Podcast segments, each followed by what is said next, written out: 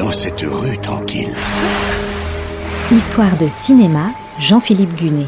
Un mystère se révèle. Coulisses, anecdotes, secrets de tournage. Houston, je n'ai plus le docteur Stone en visuel. Houston, je n'ai plus le docteur Stone en visuel. Redécouvrez les plus grands films autrement. Et une aventure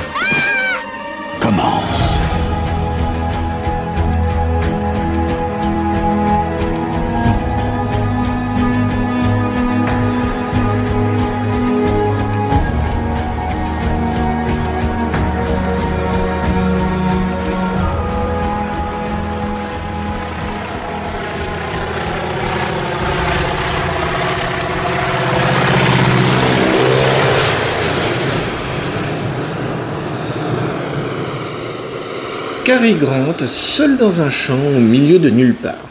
Tout juste descendu d'un bus, il attend un mystérieux rendez-vous. Le bus s'éloigne, personne ne vient. Le bruit d'un avion attire son attention.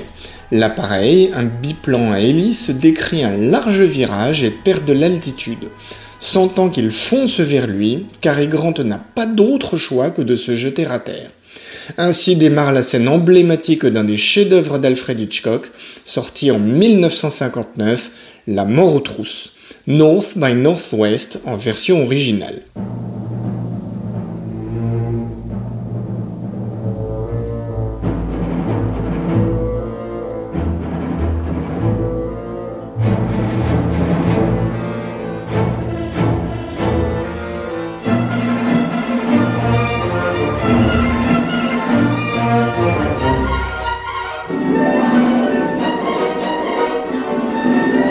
À la fin des années 50, l'anglais Alfred Hitchcock est déjà une pointure du cinéma mondial. Il a été naturalisé américain en 1955. Sa carrière britannique, entamée à l'époque du muet, avait déjà suffi à établir sa renommée avec des films comme Chantage, L'homme qui en savait trop, la première version avec Leslie Banks et Peter Lorre, Les 39 marches ou encore Agent secret.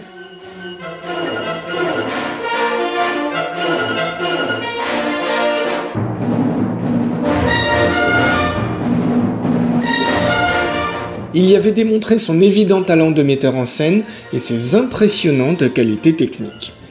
Une fois parti aux États-Unis, il y signe rapidement d'autres films devenus des classiques, comme Rebecca, Soupçon, Cinquième colonne, La corde, Fenêtre sur cour, et Le crime était presque parfait. Et encore, je ne les cite pas tous. En 1958, il réalise un autre de ses chefs-d'œuvre, Sur froide. Le surnom d'Alfred Hitchcock, le maître du suspense, résonne aujourd'hui comme un pléonasme.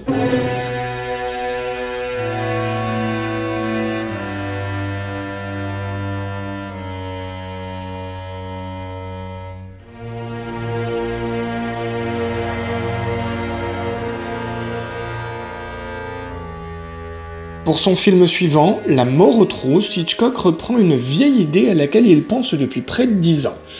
Tout part d'une histoire imaginée par un journaliste américain, Otis Guernsey, celle d'un commercial américain en voyage au Moyen-Orient, pris par erreur pour un espion. Peu satisfait de son concept, il en cède les droits à Hitchcock.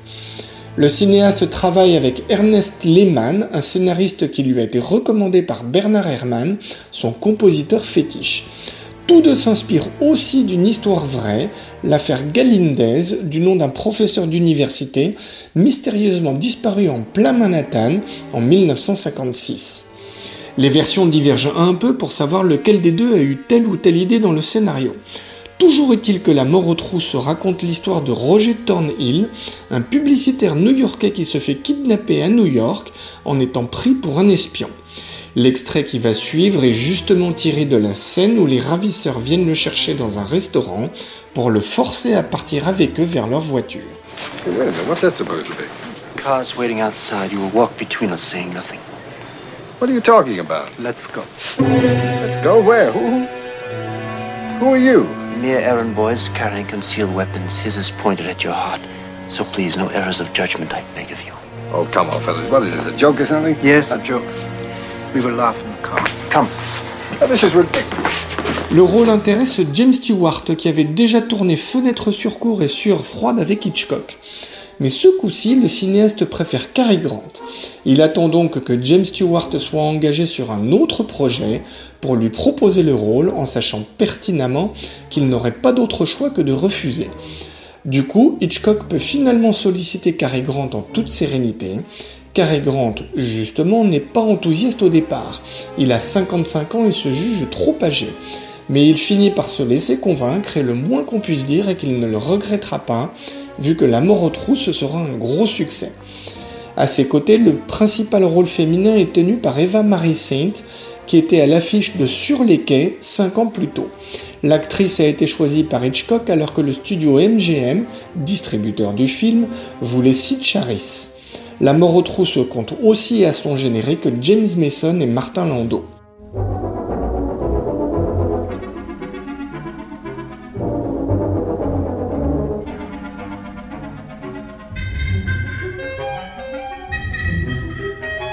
Le tournage de La mort aux trousses se déroule d'août à décembre 1958. La scène mythique avec Cary Grant poursuivi par un avion dans un champ se déroule dans l'Indiana, mais en fait était tournée en Californie.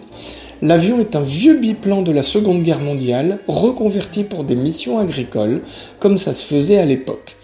Pour l'autre scène mythique du film, celle de la course-poursuite au Mont Rochemort, pas question d'aller sur le vrai monument, sauf pour quelques plans larges sans les acteurs.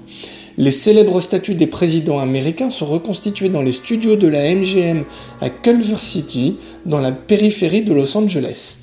Hitchcock avait d'ailleurs imaginé au départ que cette scène se déroule au mémorial d'Abraham Lincoln à Washington. Il voulait même que Cary Grant puisse se cacher dans le nez de Lincoln.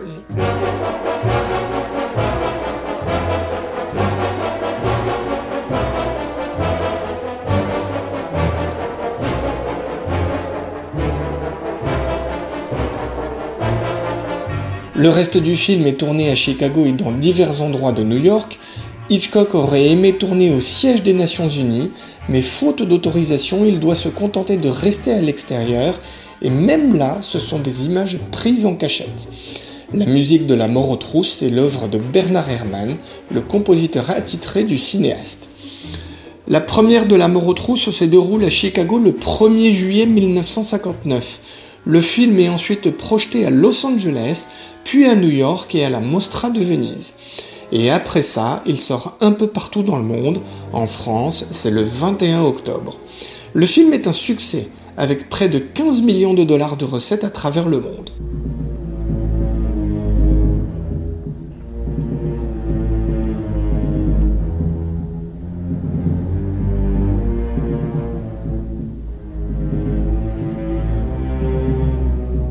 Aux Oscars 1960, le film est nommé dans trois catégories meilleur scénario original, meilleur décor et meilleur montage. Il n'en obtiendra aucun, mais l'essentiel n'est pas là. L'essentiel, c'est que le film rentrera dans la postérité pour ses scènes d'anthologie, pour le légendaire suspense de Hitchcock, son scénario parfaitement construit et aussi ses acteurs. Cary Grant avait déjà tourné trois fois avec le cinéaste, dans Soupçon, Les Enchaînés et La Main au collet, tout comme James Stewart, il se monte parfaitement à son aise dans l'univers du grand Hitch, un autre des surnoms de Hitchcock. Après, on peut passer beaucoup de temps à chercher quel est le meilleur film du cinéaste. Pour moi, ce serait sans doute Sueur froide, même si ça n'empêche évidemment pas La mort aux trousses d'être un chef-d'œuvre.